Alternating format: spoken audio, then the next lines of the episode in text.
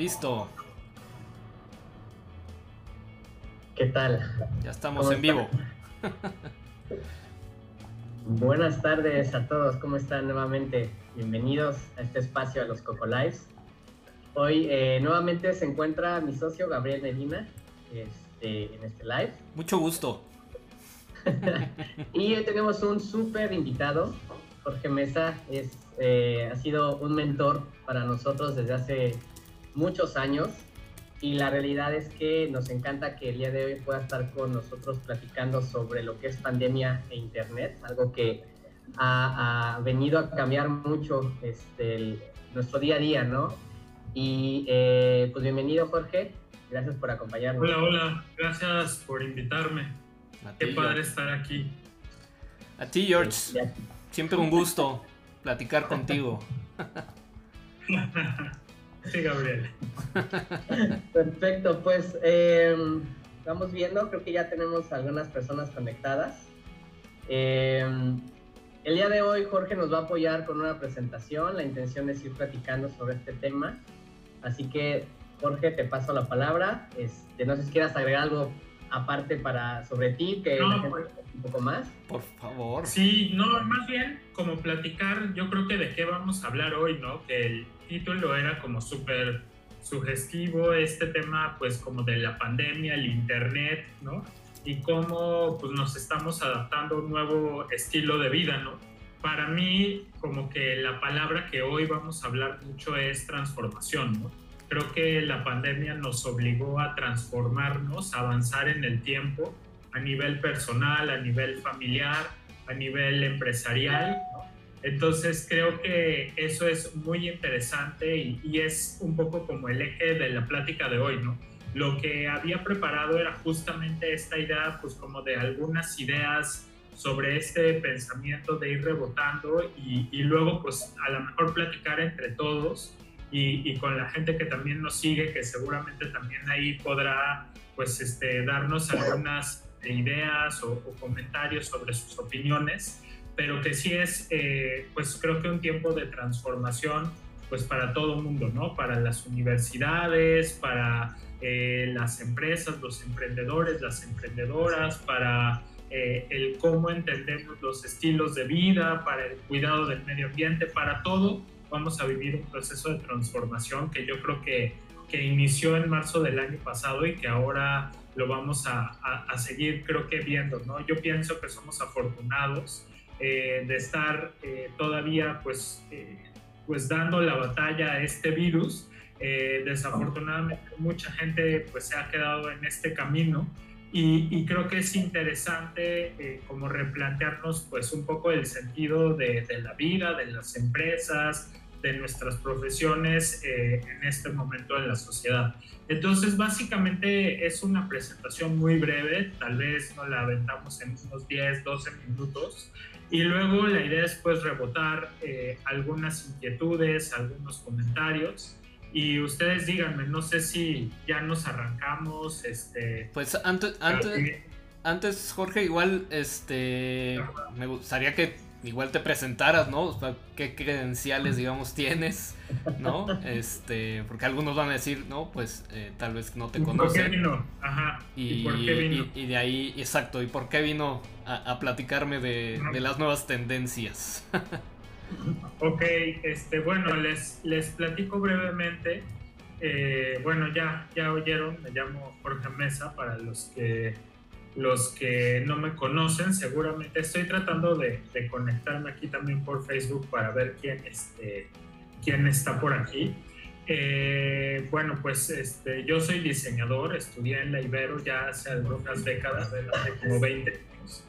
Y, este, y después, bueno, me fui a estudiar una maestría en cuestiones de arte y estando ahí me metí al a trabajar en una agencia de publicidad y como que ahí fue que, que encontré mi camino, aunque siempre he sido eh, como muy cercano a la expresión artística, fue que encontré mi camino hacia esta parte de lo que hoy se llama como diseño estratégico, innovación, experiencias de usuario, diseño centrado en el usuario, design thinking, que ya no me gusta tanto esa idea porque ya creo que venden design thinking en todas las esquinas, pero en entender que el diseño es justamente un proceso más de desarrollo creativo, conceptual, que busca la mejora de las personas, de las empresas, del medio ambiente, de las culturas, de las comunidades.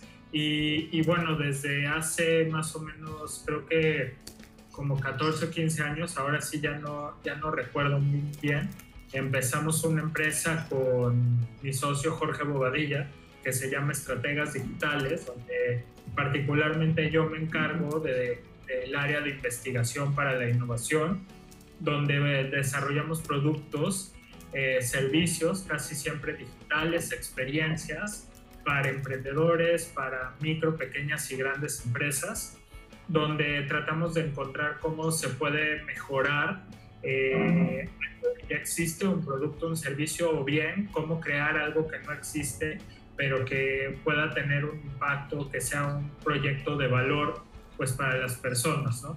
Eso es en mi trayectoria a nivel profesional. Eh, ahí, si quieren, me he hecho mi comercial, es estrategasdigitales.com para no platicar de, de, qué proyectos y con quiénes trabajamos.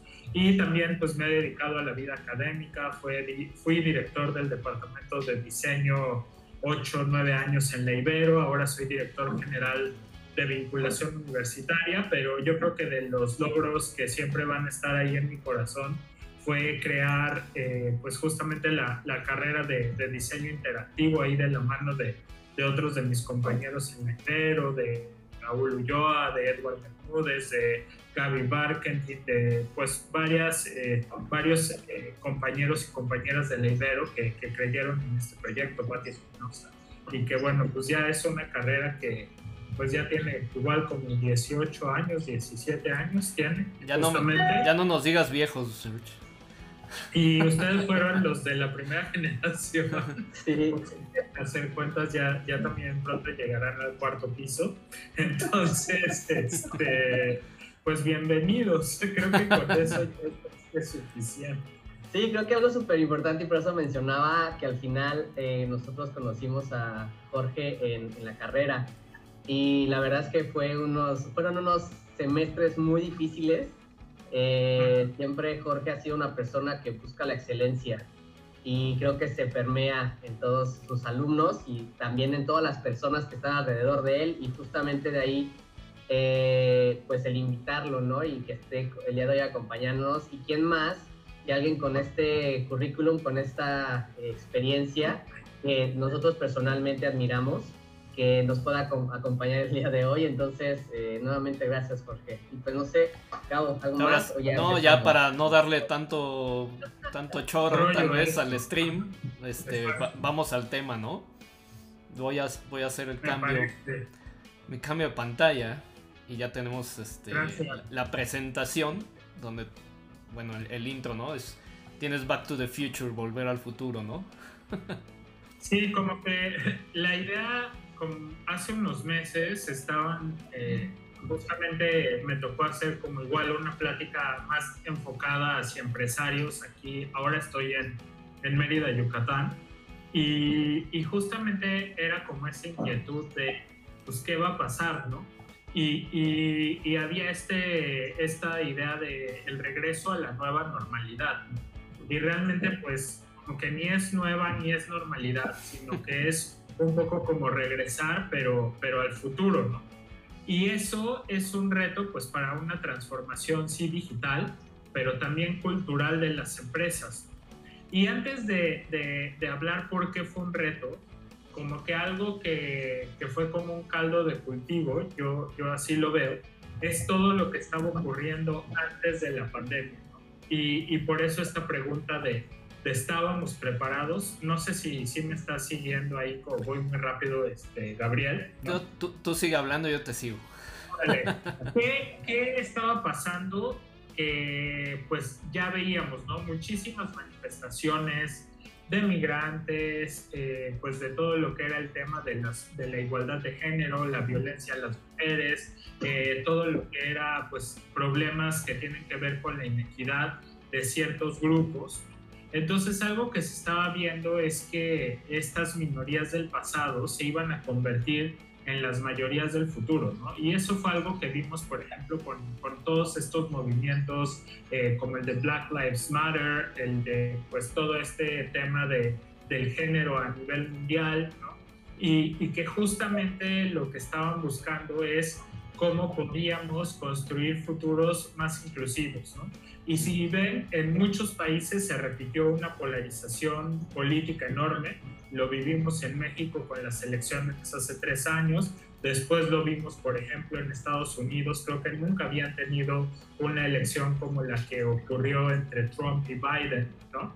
Eh, yo hacía un chiste de pues todo lo que empezó a ocurrir en Estados Unidos, eh, la toma de la, de la, Casa Blanca, etcétera, etcétera, eh, pues fue justamente esta idea de, de, una polaridad y justamente es en, en cómo podemos eh, regresar otra vez a esta idea de la inclusión. Y este, digamos, separatismo ideológico entre unos y otros, ¿no? Eh, a cada quien lo lleva a sentidos de patriotismo tal vez mal entendidos, ¿no? y, eso pues ahorita lo vimos igual en Perú.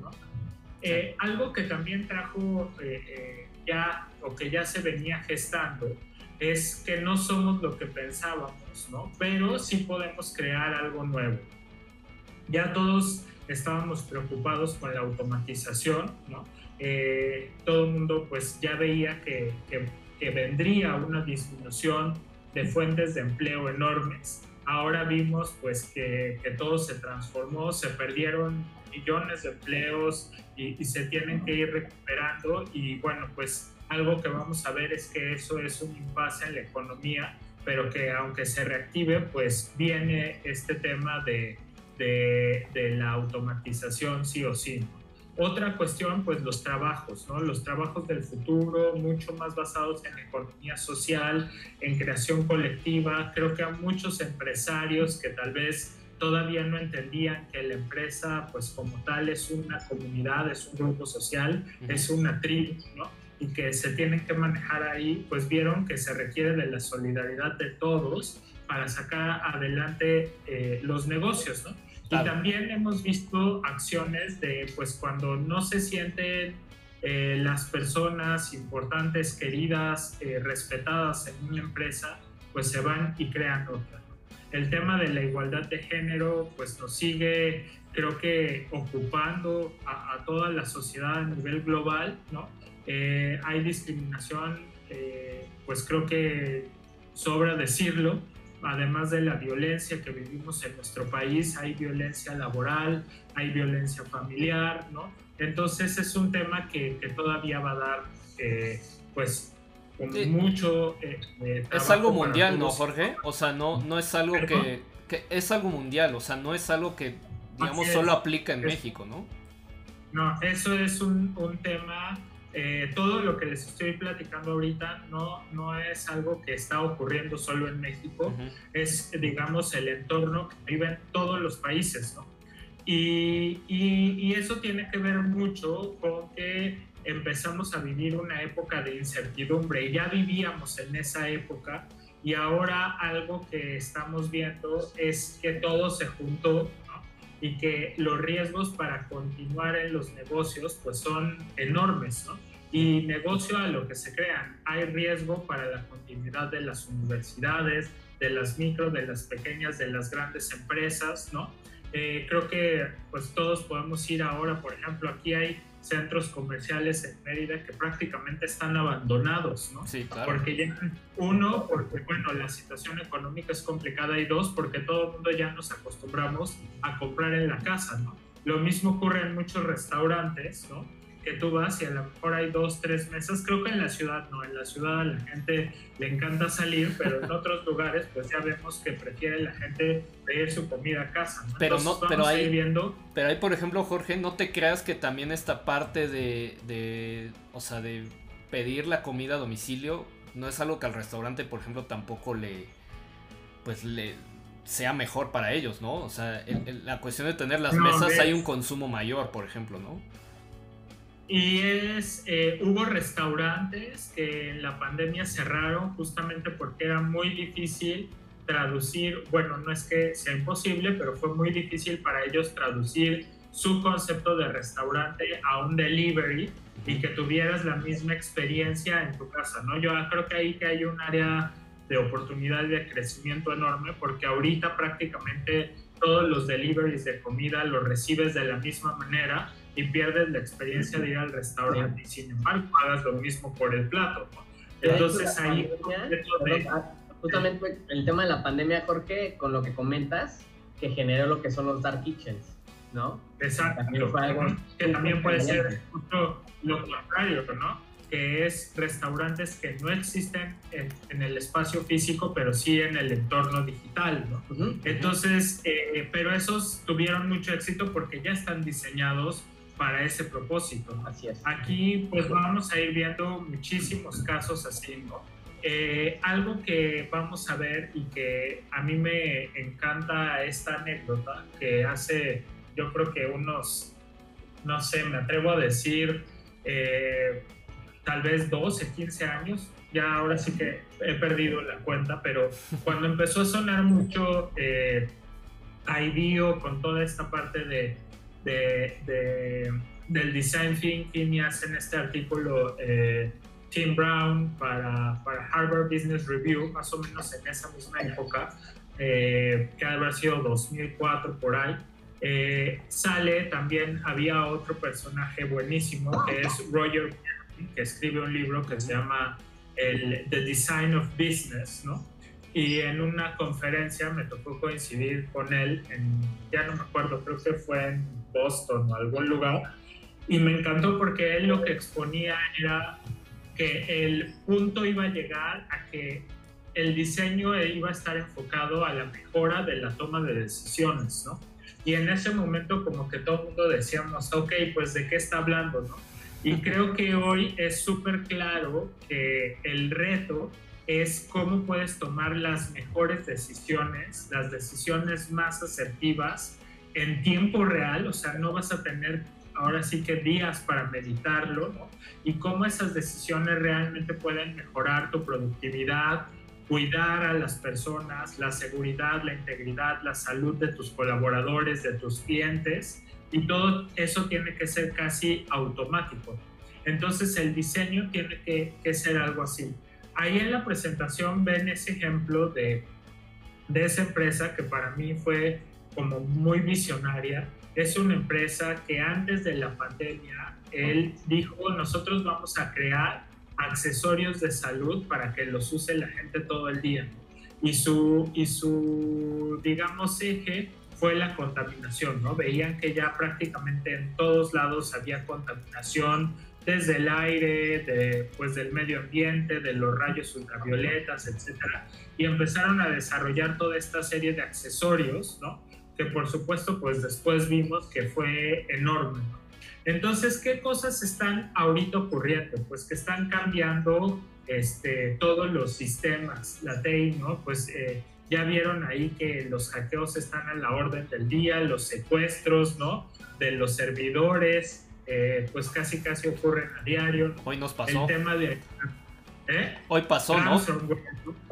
Sí, no, pero pasa continuamente, ¿no? Es algo que, que, ya va a ser eh, pues como el, el, nuevo delito, el, el, el, secuestro de los servidores, ¿no? El ransomware. y, y, es algo que ya vamos a tener que vivir con eso, ¿no? Y va a ser una gran inversión para, para todos y todas, este, los que tenemos eh, una cara en línea, ¿no?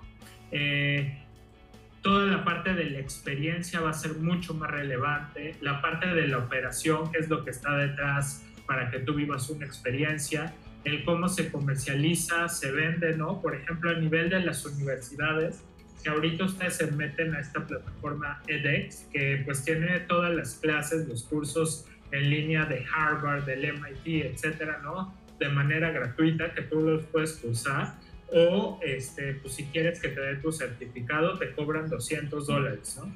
Entonces, eh, las universidades que por ejemplo quieran pues seguir en la onda de, de vender eh, presentaciones de PowerPoint, de vender conocimiento, pues está cañón ganarle a Google, ¿no? Entonces, justamente la educación yo creo que es una de las transformaciones que vamos a ver radicales en los próximos años. Eh, ¿Qué otra cosa? ¿Perdón? De acuerdo contigo. Ajá.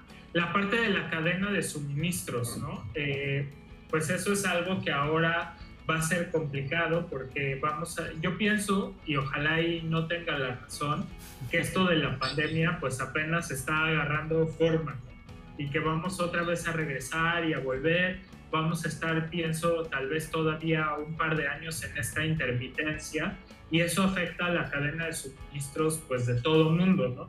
Y eso afecta también en qué se ofrece. Y finalmente, pues los espacios de trabajo, ¿no? Eso es algo que pues ya estamos viendo que sufrió un cambio radical. Ya muchas empresas ahora, igual que las Black Kitchens, ¿no? Va a haber como las Black Offices que ya no van a regresar a trabajar a las oficinas. Eh, seguramente ya han visto kilos de, de, publicidades y de amigos en Facebook que rentan espacios de trabajo. Ahora, pues ya nadie tiene que ir a la oficina, ¿no? Todo el mundo puede seguir laborando desde casa o, de, o desde otros espacios Ahorita, pues nosotros somos el ejemplo, ¿no? Gabriel está en la ciudad, Benjamín está en, en yo estoy en Yucatán, ¿no? Y creo que, eh, pues así van a ser ahora muchísimas empresas, ¿no? Y eso pues deja miles de espacios de oficinas vacías, que ahorita les voy a contar de un ejemplo que, que está ocurriendo en varias ciudades de Estados Unidos. Y, quería contar un poco como de quién tuvo mejor visión para lo que ocurrió con la pandemia. Mucho de la industria farmacéutica, pues sabemos que, que tuvo un gran auge, eh, particularmente todas estas telas eh, tejidas que eran, pues digamos, de, reducción de virus, de bacterias que utilizaban ya los médicos en hospitales, pues fue un segmento en crecimiento enorme Ahí pueden ver una de estas marcas de estas telas eh, eh, que se llama Barrel Off, ¿no? Y algo que vamos a ver ahora es que la industria farmacéutica o en este caso la industria médica, el textiles médicos, ¿no? Eh, vieron pues crecer sus oportunidades y algo que vamos a ver ahora es, por ejemplo, estas fibras, estas telas, que es una tecnología que se llama ahí polihigiene, ¿no? aplicadas en otros espacios. Por ejemplo, eh, si tú pones estas cortinas en tu casa, te reducen los virus eh, en un 99% en dos horas, ¿no? Es prácticamente como tener un filtro EPA en tu casa. Entonces, imagínense esa integración de esas tecnologías que va a haber ahora, pues, en el sillón de tu casa, en tu cama, en el colchón, en todo lo que utilicemos, ¿no? Entonces va a ser, inclusive nuestra propia ropa va a ser un sistema de defensa. Entonces va, a ser algo como bien interesante. Y algo que eso eh, podemos tratar de entender es cómo se entiende la innovación. Y me encanta este ejemplo de los curitas. Ah, los curitas Band Aids, ¿no? Este, eh, fueron inventados hace 100 años exactamente, en 1920 por este señor Dickinson que vio que su esposa se cortaba cuando cocinaba y literal le ponía un cachito de gasa y, una, un cachito de masking tape o de cinta adhesiva y entonces dijo, oye, ¿por qué no existe algo así? ¿no? Y esta innovación, imagínense, todavía la seguimos utilizando. Entonces, ¿qué innovaciones de las que están ahorita ocurriendo van a seguir? ¿no? Y por ejemplo, ahorita en India, pues ya Amazon eh, hace delivery de ciertas cuestiones con drones, ¿no? Y eso es algo que tal vez muy, muy pronto vamos a ver un cambio radical, ¿no? Eh, antes de la pandemia se pensaba que pues ya el, estaba en quiebra, por ejemplo, el servicio postal gringo, el servicio postal mexicano, ¿no? Y, con la pandemia, pues toda esa industria de, la mensajería física se reactivó, ¿no? Entonces vamos a ver un resurgimiento, por ejemplo, de eso, ¿no? ¿Qué es lo que hoy viene? ¿Qué es lo que vamos a ver? Es mucha disrupción, ¿no? Y la disrupción no tiene que ser tan tecnológica. Eh, a mi manera de ver, yo creo que ahorita estamos consumiendo tecnología que se desarrolló hace 50, 60, ¿no? Y, ahorita la tecnología ha avanzado mucho más rápido que nosotros culturalmente. Para mí la pandemia nos acerca a la realidad tecnológica que de todo lo que ya es posible con la inteligencia artificial, con todo lo que es el cómputo en la nube, con eh, la robótica, etcétera, etcétera, eh, es ya mucho mayor el avance que hay que lo que realmente estamos ahorita eh, utilizando día a día. Entonces, vamos a ver que tendremos que irnos como adaptando muy rápido. Para mí, para mí la palabra es que seamos muy flexibles, ¿no? Este proyecto que se llama REEF es justamente cómo construir ciudades del futuro cuando va a haber menos espacios de oficina, ¿no? Y lo que están haciendo, esto arrancó, si mal no recuerdo, en Nueva York, ahí se pueden meter en, en, internet, es que pueda haber comunidades como pequeñas ciudades que en 15 minutos caminando tengas todo. Y lo que están haciendo es todos estos espacios de estacionamiento y de oficinas que ya no están utilizando en ciertos lugares o vecindarios de, de las ciudades, transformarlo en espacios que sean útiles para esa comunidad. Aquí hay otro ejemplo muy padre. Estos son creación de comunidades de desarrollo. Estas dos chicas crearon esto que se llama Medley, que son grupos profesionales. Entonces, eh, tradicionalmente, pues se juntaban, no sé, los restauranteros, los abogados, los emprendedores, los académicos, un poco como para generar ideas y salir adelante, ¿no? Eh, y aquí lo que ellas proponen es cómo se puede, a partir de distintos perfiles, de edades, de experiencias, de áreas de colaboración, unir grupos y que esos grupos se ayuden entre todos para ir creciendo como grupo, ¿no? es un experimento, yo creo que así va a ser mucho el futuro de, de, estas colaboraciones, no solo para, digamos, un ámbito empresarial, pero también imagínense grupos así de trabajo en las universidades, ¿no? donde puedas tener gente de distintas carreras, profesores, alumnos, doctorado, licenciatura, maestría, desarrollando proyectos en conjunto. ¿Se imaginan donde ya no importe tanto el grado, sino lo que se quiere lograr? ¿no? Entonces, eh, creo que van a venir mucho esta idea de las comunidades de desarrollo que tengan un valor muy importante, ¿no? Y creo que aquí hemos visto ahora como que hay otra vez un, renacer de, de, ser creativo con, con muy poco eh, recursos, ¿no? Este, por ejemplo, era un igual productor de calcetines, ¿no? Que eh, se asocia con estos eh, productores de fibras antibacteriales y desarrollan estos como guantes, se puede llamar así, eh, para que te sirvan pues para ir al súper, para abrir una puerta, para que no te ensucies las manos y no y te protejas y protejas a los demás. Entonces algo que pues se nos podría haber ocurrido a cualquiera, pero sin embargo pues sigue como que la creatividad ahí, ¿no? Bueno, ¿qué vamos a ver? Pues que es un cambio inevitable, algo que nosotros tendríamos que preguntarnos es si estamos preparados para procesar tantos cambios en tan poco tiempo y adaptarnos a estos con esta velocidad que se, que se necesita. Eh, también vamos a ver que pues vendrán nuevas realidades, ¿no? Eh, también pues bien que mal, ¿no? Ya a los gobiernos les cayó el 20 de que pues ya no va a ir la gente a hacer las colas ni a esperar ahí a que le den este, su apoyo de la 4ET este, que da a los adultos mayores, ni etcétera, etcétera, sino que tenemos que utilizar la tecnología para reducir esos tiempos ¿no? y aumentar la eficacia. Ya tenemos eh, licencias digitales. Exacto, exacto. Un cambio brutal.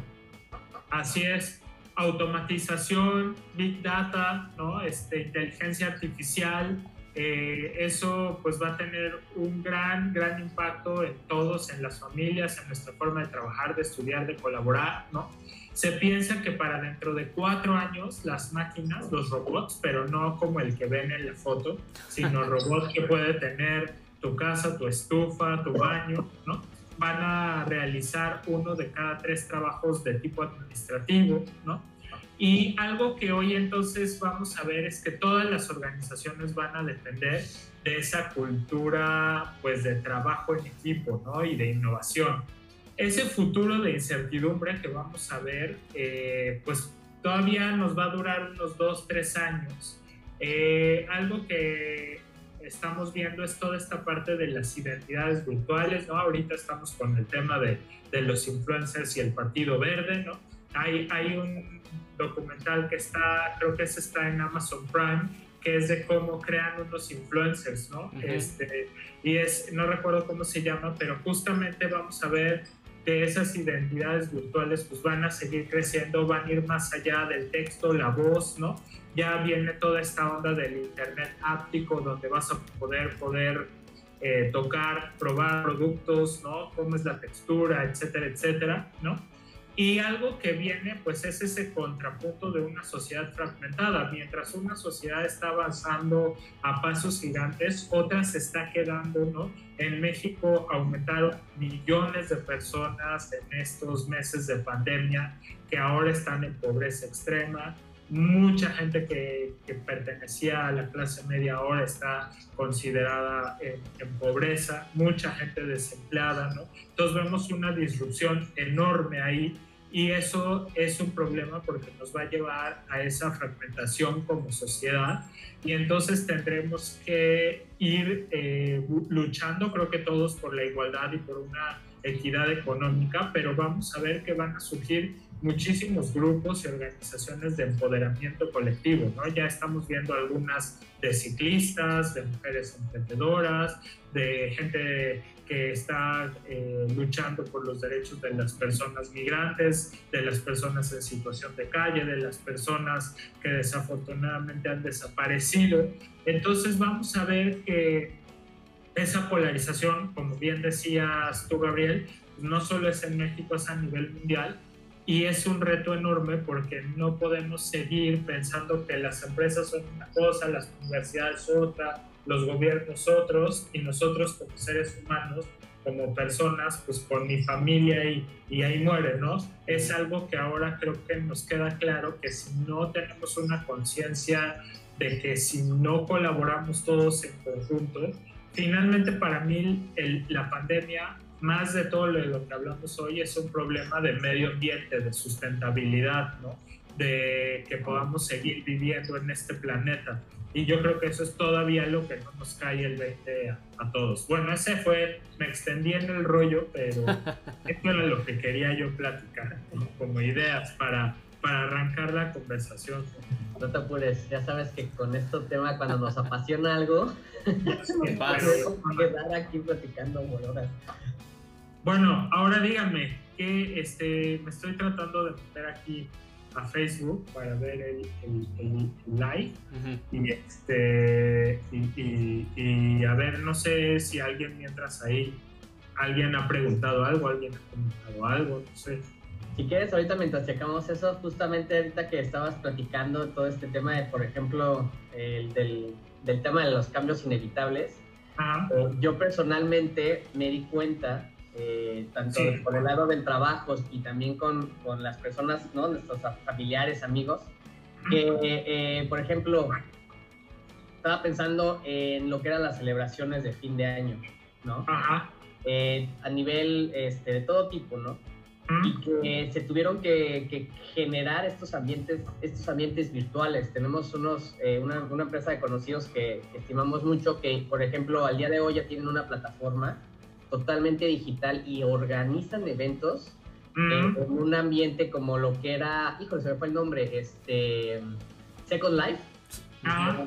¿No? Que esos, como decías, y ese rato mencionabas, muchas de las cosas que hoy en día se, se, utilizan son cosas que en algún momento ya estaban y han ido como acelerándose. Second Life tiene que igual como 20 años. Sí, tiene desde que vamos en la carrera casi casi. ¿No? Y, y, y, al, y al, día de hoy sé que ya hay eh, plataformas que desarrollaron ciertos estudios, inclusive startups, ¿no? Que se están utilizando para la organización de eventos virtuales porque cambió tanto, ¿no? Y de hecho, si no me equivoco, también por los años 60 fue la primera videoconferencia.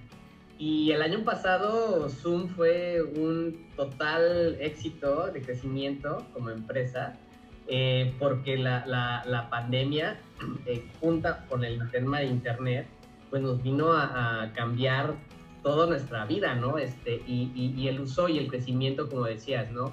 ha crecido tan rápido en algunos sectores, en algunos se ha alentado muchísimo, ¿no? Está súper, este, de, hecho hay mucha, este, eh, pocas expectativas, o sea, no sabes ni qué va a suceder en algunas cosas, pero en otros giros ha, crecido demasiado el, las, las herramientas, el, el, el, día a día ha cambiado de, manera radical. y, y, me encanta mucho lo que, lo, que, lo, lo que planteas, ¿no? Lo que nos estás compartiendo ahorita, tanto de estas empresas que se han como eh, renovado, ¿no? El tema de la, del, de la empresa de, de, las telas, ¿no? Que ahora están en, en tema de cortinas, etcétera. Eh, y, a mí me encanta, digo, a nosotros como parte del, del, proyecto de Coconut, pero también como, como emprendedores o, personas que nos gusta estar creando eh, productos, nos damos cuenta que, que creo que nunca se va a detener esto, ¿no? O sea, y, estos, estos retos nos hacen ponernos a pensar de una manera más rápida, ¿no? Eh, para poder adecuar todo lo que tenemos alrededor, nuestro ecosistema, nuestro, nuestro ambiente, etcétera, a, las necesidades actuales, ¿no? Y, la realidad es que la pandemia no tiene ni para cuándo. Está... Es, es, que también ahí, Benjamín, agregando, o sea, creo que esto vino a ser algo que claramente muchos negocios que no estaban preparados era o, te movías, ¿no? O ibas a morir de alguna manera. O estás muriendo actualmente, ¿no? Eh, como bien dices, digo, lo de Zoom yo creo que fue algo inesperado, ni ellos, ¿no? Pretendían yo creo que ese crecimiento. Pero hablando tal vez de empresas, tal vez eh, pymes, ¿no? O sea, o, negocios que tal vez no, han evolucionado tanto a través de los años, ¿no?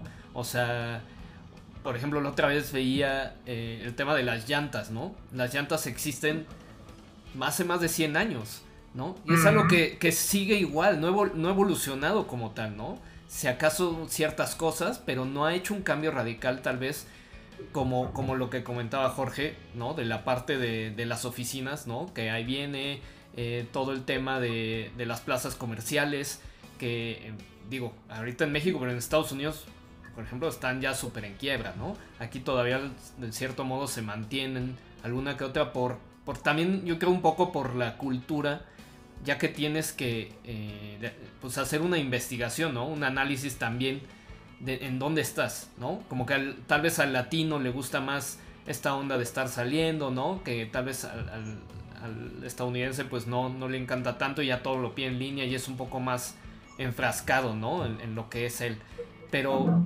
en cierto modo tienes que ir buscando estos análisis y esta evolución, pues yo creo que constantemente y, y, sí, hacer uso de la tecnología, pero ojo, la tecnología no te va a salvar tal vez un negocio, ¿no? O sea, la tecnología es simplemente una herramienta que te va a ayudar tal vez a crecer mejor, ¿no? A tener procesos mucho más rápidos, eficientes, a hacer que tu negocio pues justo no se quede en algo de hace 100 años, ¿no?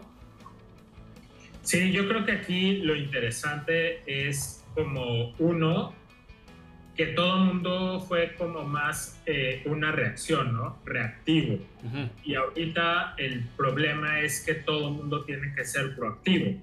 Eh, entonces pasamos de ser como personas, también yo lo veo así, ¿no? O empresas o emprendedores, emprendedoras, eh, como, digamos, de alguna manera resilientes, ¿no? De tratar de, de aguantar y pasar el, esta ola o estas olas, ¿no?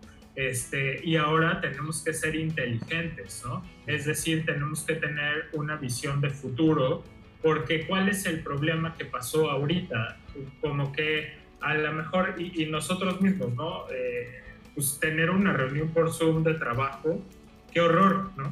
Este, porque pues era como ir a la junta y tal. Y ahorita si te dicen que tienes que ir a una junta presencial, pues como que dices qué anticuado, qué mal, etc.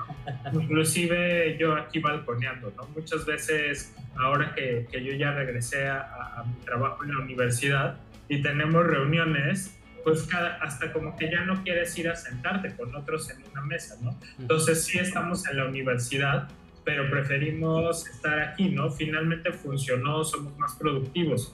¿Cuál es el problema? Pues aquí se oye muy bien la cosa.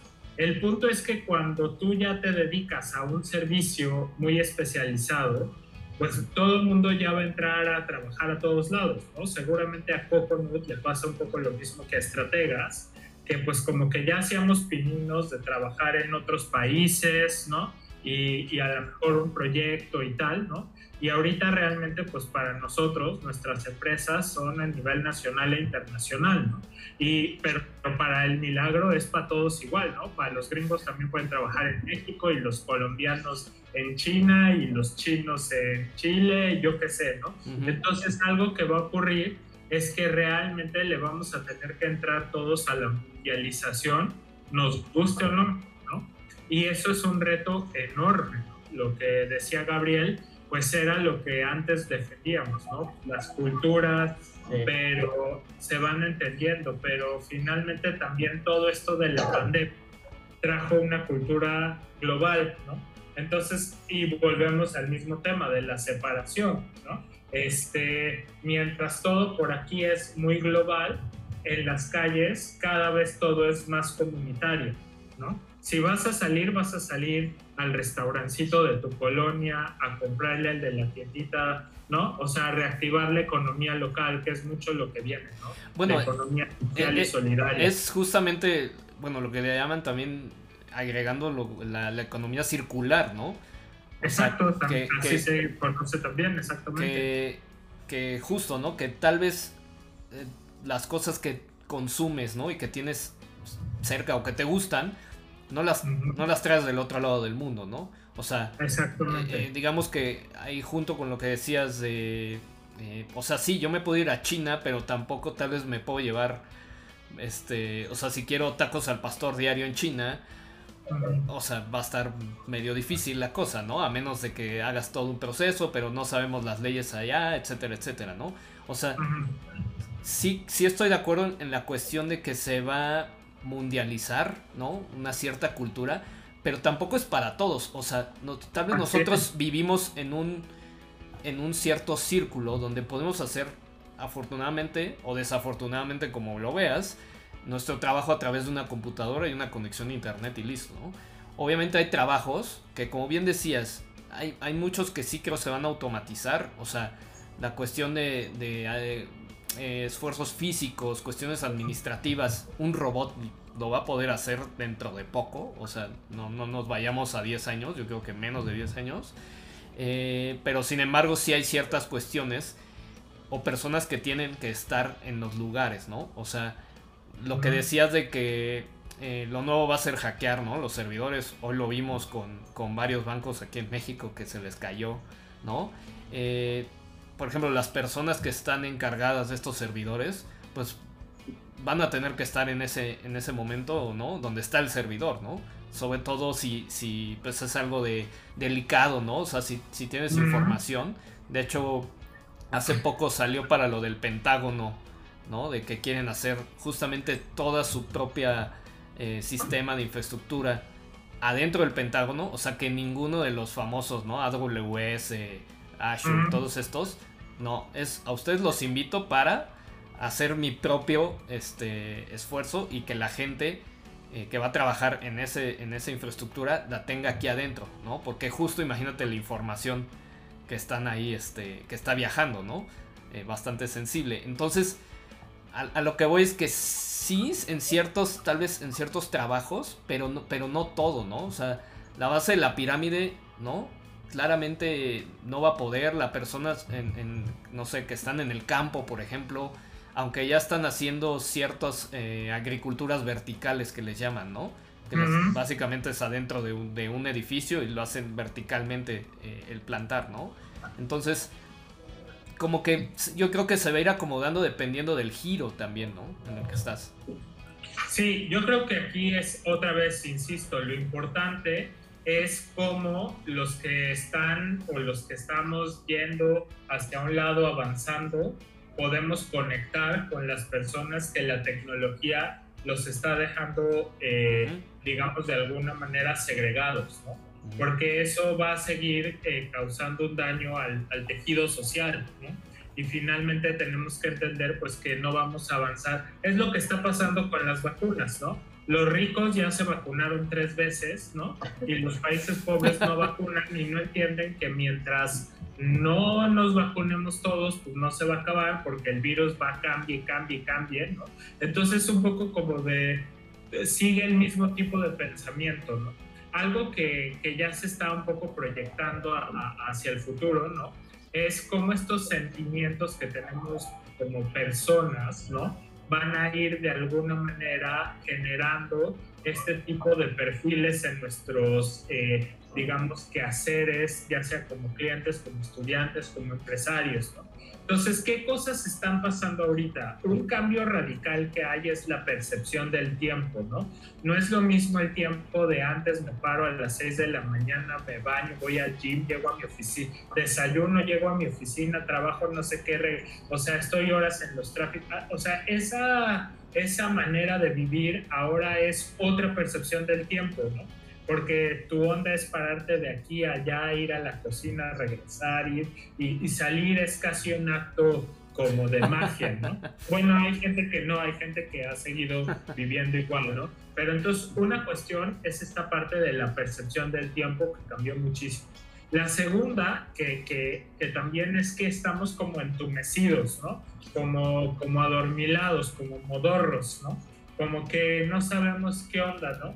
Y eso eh, pues como que eh, tenemos, lleva a otro sentimiento que va muy ligado, que es que sí estamos motivados, pero como con precaución, ¿no? Como que no queremos eh, del todo echar campanas al vuelo, ¿no? Y otra banda que sí está en la esperanza total y otra banda que está en la negación total, ¿no? yo todavía tengo gente que no se va a vacunar y que no se quiere vacunar y etcétera, etcétera, ¿no? Este, y, y que es pues, pues se respeta, ¿no? Sí, digo. lleva, a, ya para terminar rápido la idea, cuatro perfiles que se ve que va a haber como en los próximos dos años, ¿no?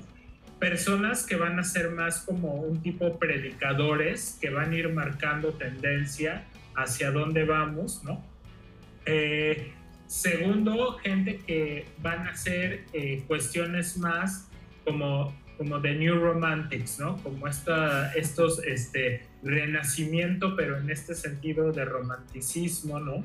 Eh, que tiene que ver mucho en lo que decía Gabriel, ¿no? De el consumo local, la economía circular, que ya no hay que comprar ropa, que hay que cambiarnos la ropa, que hay que, ¿no? Todo eso que es como el cuidado, ya no hay que tener coches ni eléctricos, ¿no? Este, toda esa banda que ahorita que lanzó este, Jeff Bezos su, su, fuerte, su fuerte fálico al espacio, ¿no?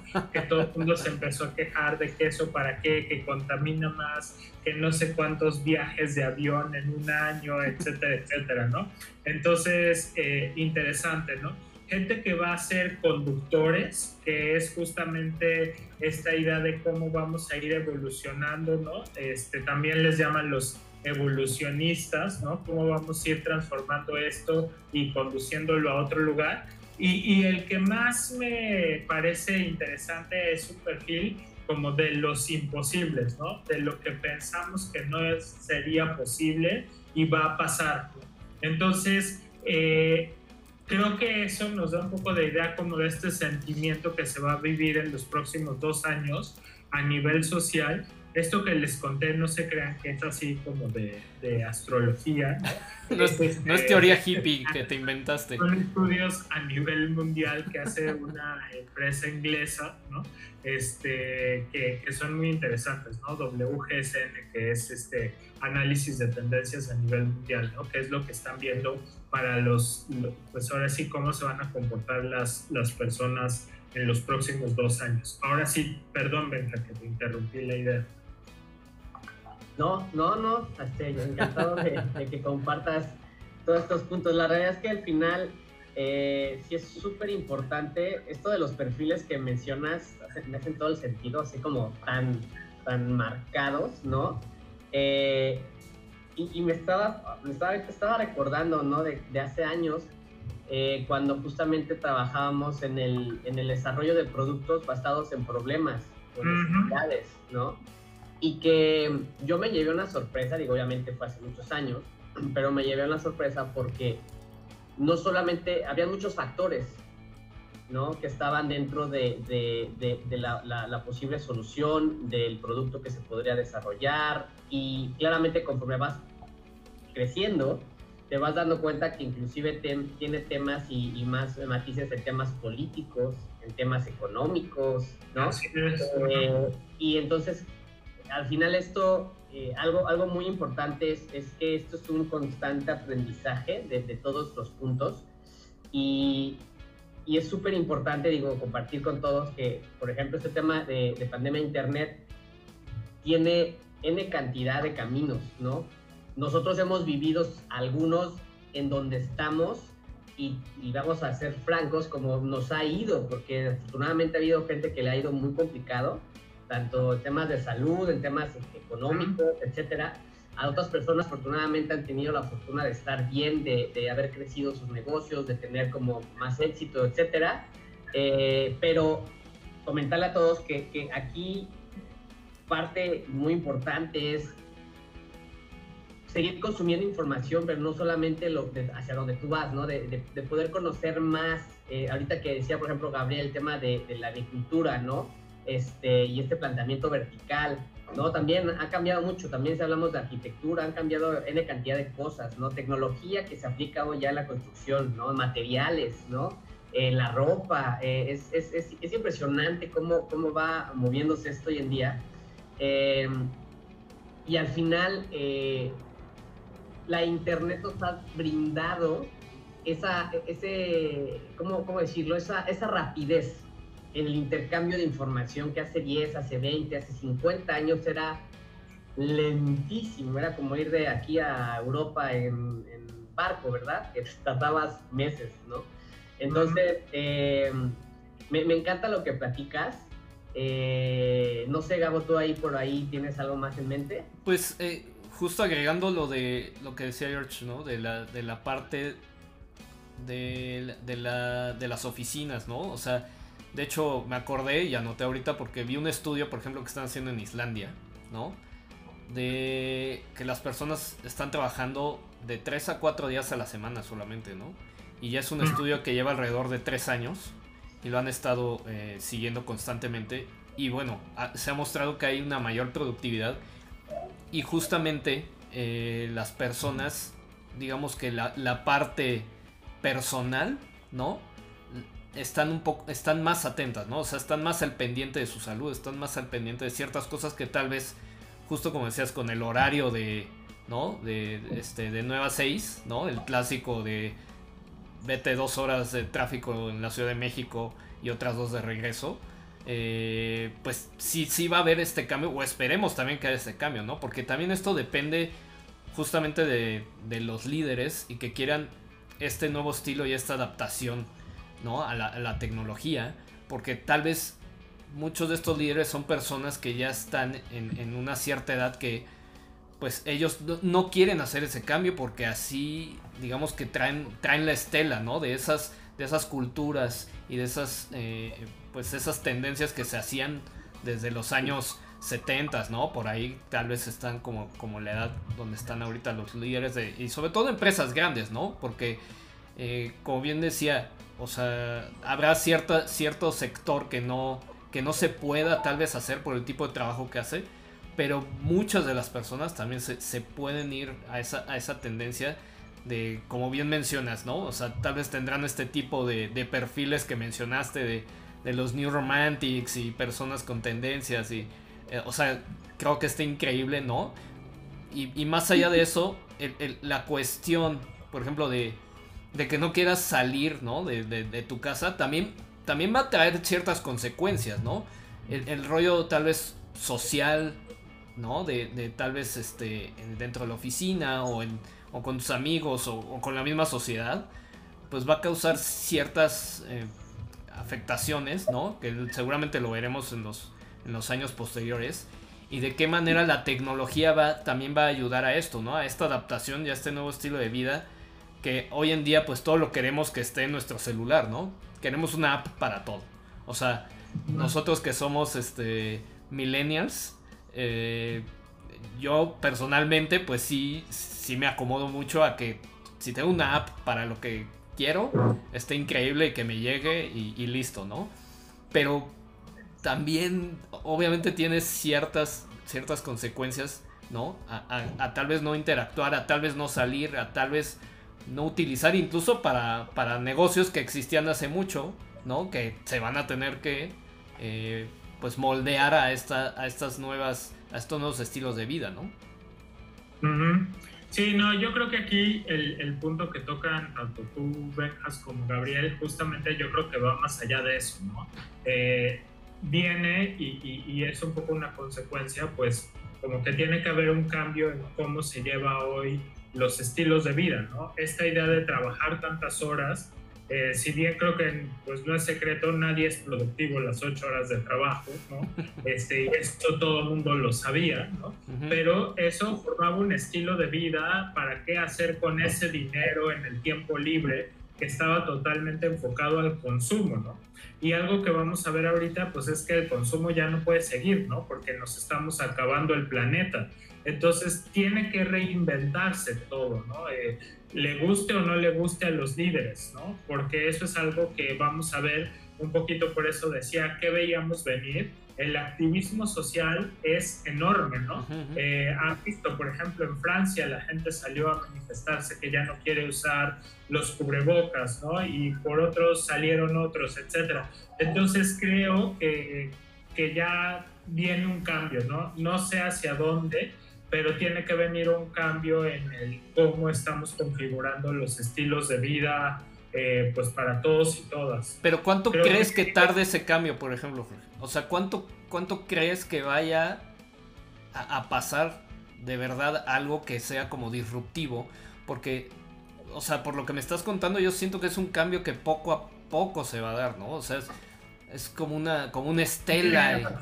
Eh, si analizas aquí algo que va a ocurrir ahora es que como que todos estamos enfocados en el COVID y los hospitales, pero todo esto está generando eh, cuánta gente no ha ido a atención a los hospitales, por ejemplo, ¿no? Vamos a tener después crisis de cierto tipo de enfermedades, ¿no? Que ya empezamos a ver que si del cáncer, que si de no sé qué, ¿no? Eh, tenemos un problema también con cómo van a quedar las poblaciones, ¿no? Eh, hubo países donde la gente al estar encerrada que ya no tenían hijos, ahora tienen hijos, ¿no? Hubo países donde al contrario, por estar encerrados, ya no tuvieron hijos, entonces las demografías van a cambiar, las líneas de, producción que se cortaron, mucho China que proveía de todo, ahora vimos un resurgimiento en muchos países, México, eh, si vas ahora al súper encuentras un buen de productos que dicen estamos hechos aquí, porque no había quien lo hiciera y pues se tuvo que reactivar. Lo mismo pasó en Estados Unidos, ¿no?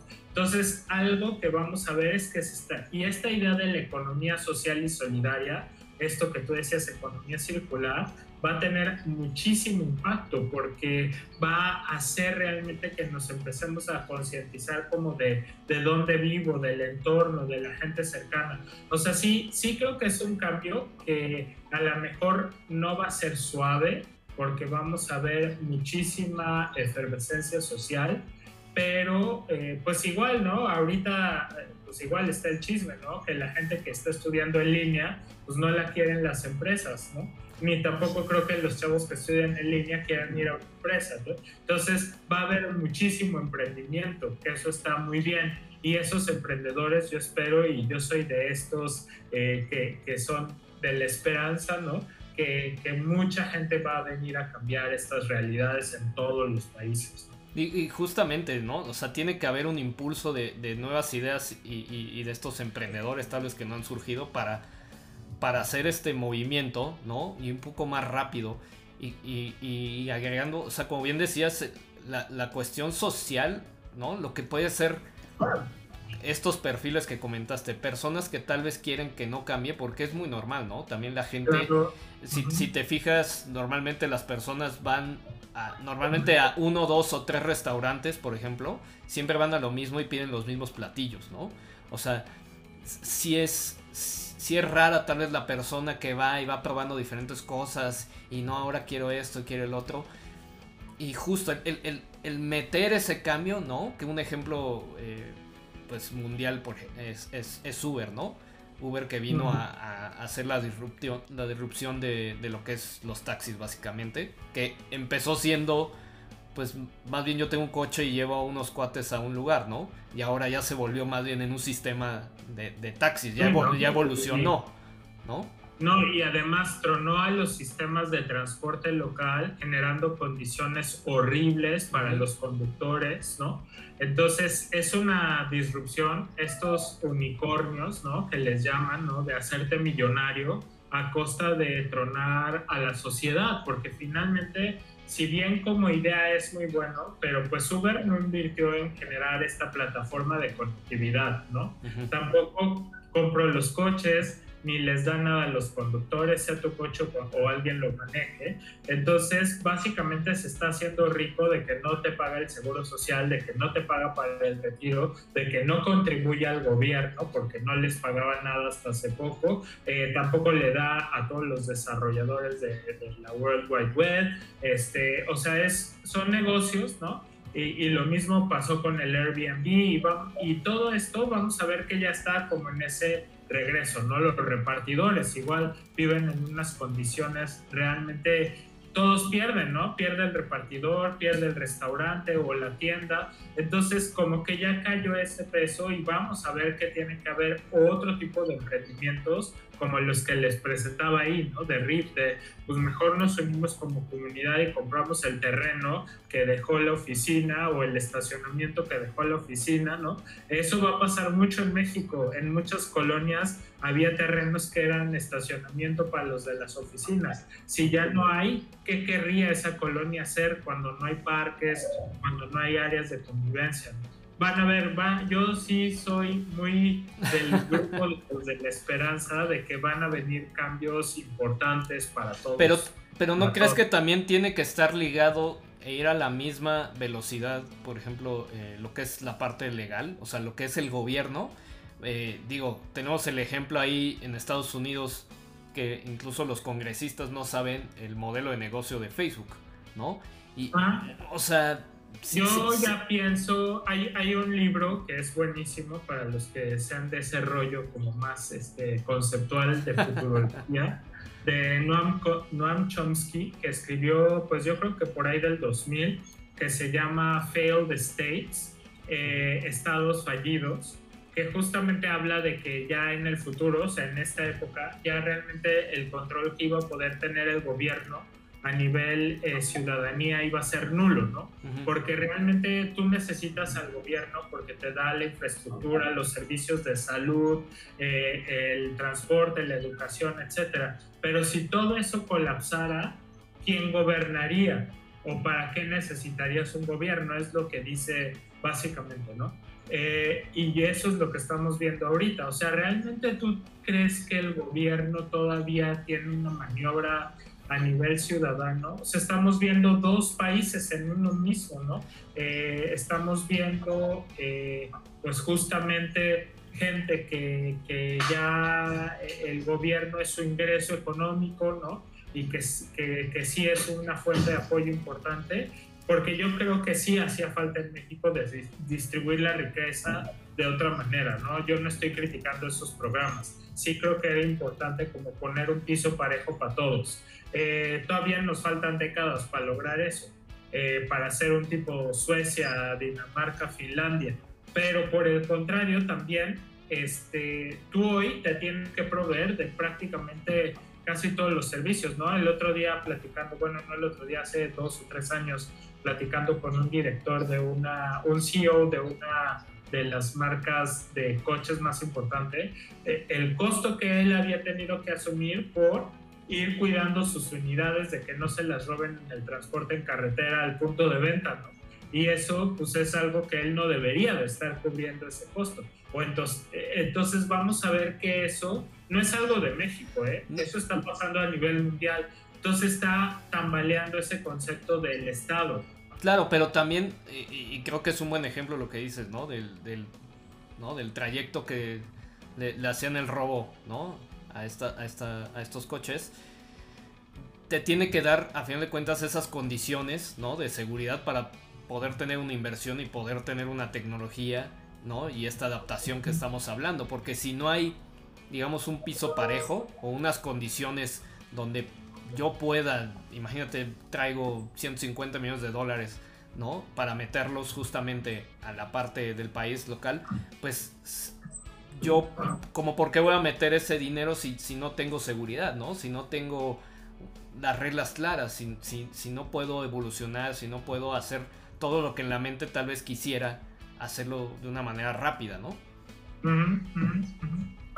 Pues mira, yo creo que, o sea, está padre la plática, nos queda ahí como decía este, en el Facebook mi querida Manola, que no sé si sigue conectado no, porque yo no puedo ver a los conectados y a los desconectados, pero justamente sí, este, bueno, saludos también ahí a, doña Juanita, Manola, este, por ahí veo que andan algunos de mis fans familiares.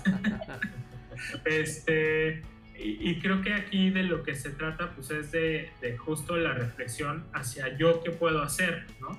Porque creo que aquí ahora algo que sí vi que puso la pandemia es piso parejo a nivel mundial, ¿no? O sea, hoy vemos que, que como que se reinició la cancha. Si bien tenemos muchos problemas a nivel social, también vimos que hoy pues estaban igual de mal las universidades en todo el mundo, ¿no? Con la pandemia no sabían qué hacer y las empresas. Entonces, e, eso creo que nos da esta idea de en esta reinvención, todos podemos reinventarnos mejor, ¿no? Este, interesante también, pues, como ver qué pasó, ¿no? Ahorita veníamos muy liberales eh, y, vamos muy para el conservadurismo, ¿no? Muy hacia la idea o ideas más de derecha, ¿no? Que hay que tener eso también ahí en la mira, lo vieron con, con lo de Trump y Biden, ¿no? Y, y, y eso pues puede ser preocupante, ¿no? Este, entonces, bueno, pues no sé, yo creo que yo, yo por ahí ya, ya dejaría como que, creo que, que da para mucha plática, pero, pero sí, ya estamos muy filosóficos. es parte de, de, las pláticas.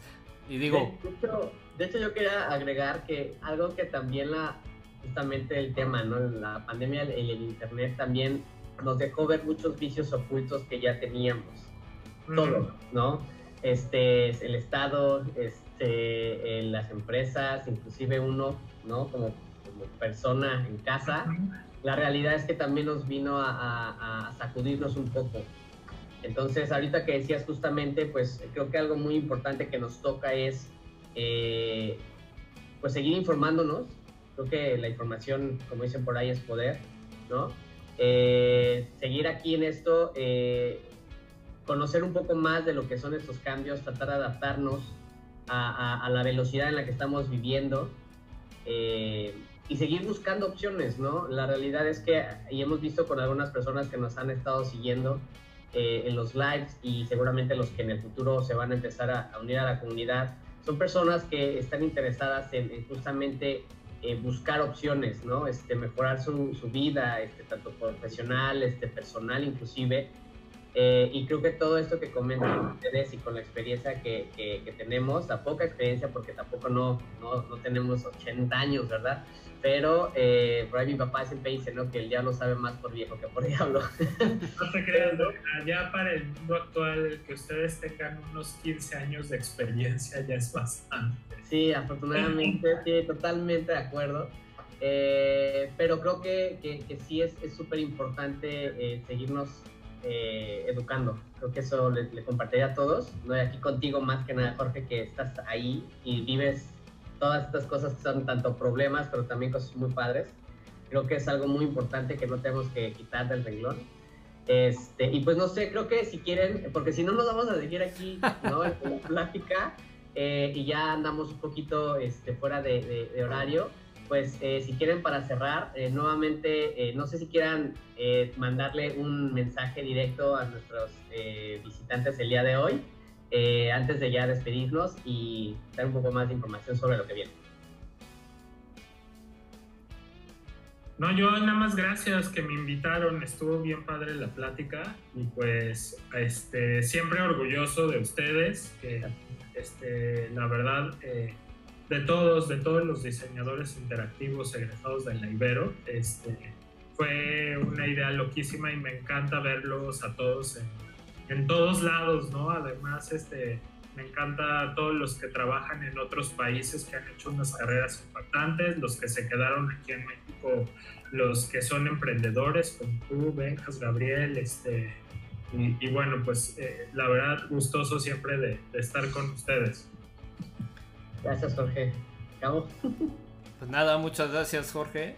Ya tendremos que tener otra plática para filosofar un poco más y este pues hacer digo a final de cuentas esto nos enfocamos un poco en, justo en la adaptación y a pesar que, que, Coconut no y este nos enfocamos en lo que es la parte de, tecnología no diseño ¿no? para resolver los problemas eh, pues es un poco no de toda esta mentalidad y este design thinking que, dijiste en la presentación de, cómo, de cómo adaptarte, ¿no? Y cómo, cómo, pues al final de cuentas tu negocio, tu vida, pues tienes, que ir evolucionando, ¿no?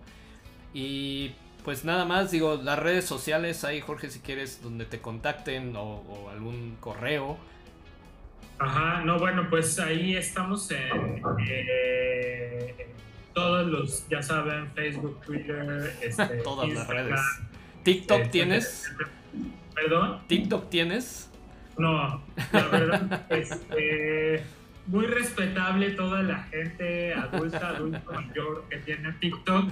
Todavía no le he podido entrar a eso. Este, bueno, los que creo que ahorita el que más usan todo el mundo es este, el Instagram. En Instagram estamos como estrategas-bajos digitales. Este, ahí nos pueden encontrar igual en, en este en ¿cómo se llama? en Facebook y en y en LinkedIn, ¿no? También estamos en Twitter y también nuestro sitio web es estrategasdigitales.com, ahí para los que quieran chismear qué hacemos. Muy bien. Muy bien, igual nosotros recordarles que igual estamos en redes sociales, Coconut, Coconut Studio, ¿no? coconutstudio.com, este, igual en Twitter, Facebook, LinkedIn, ¿no? Y pues nada más, ahí el cierre, Benjamín. Nada, pues gracias a todos los que nos acompañaron el día de hoy. Ya estaremos eh, en unos próximos lives. Traemos ahí eh, ya algunas personas eh, confirmadas. en unos días estaremos empezando a compartir los nuevos temas y los nuevos invitados. Y pues Jorge, nuevamente mil gracias. Siempre un gusto. pásala bien allá en, Mérida, con el calorcito. calor. Y seguimos en contacto. Órale, pues descansen todos. Gracias y esperando el próximo live de Coconut Studio.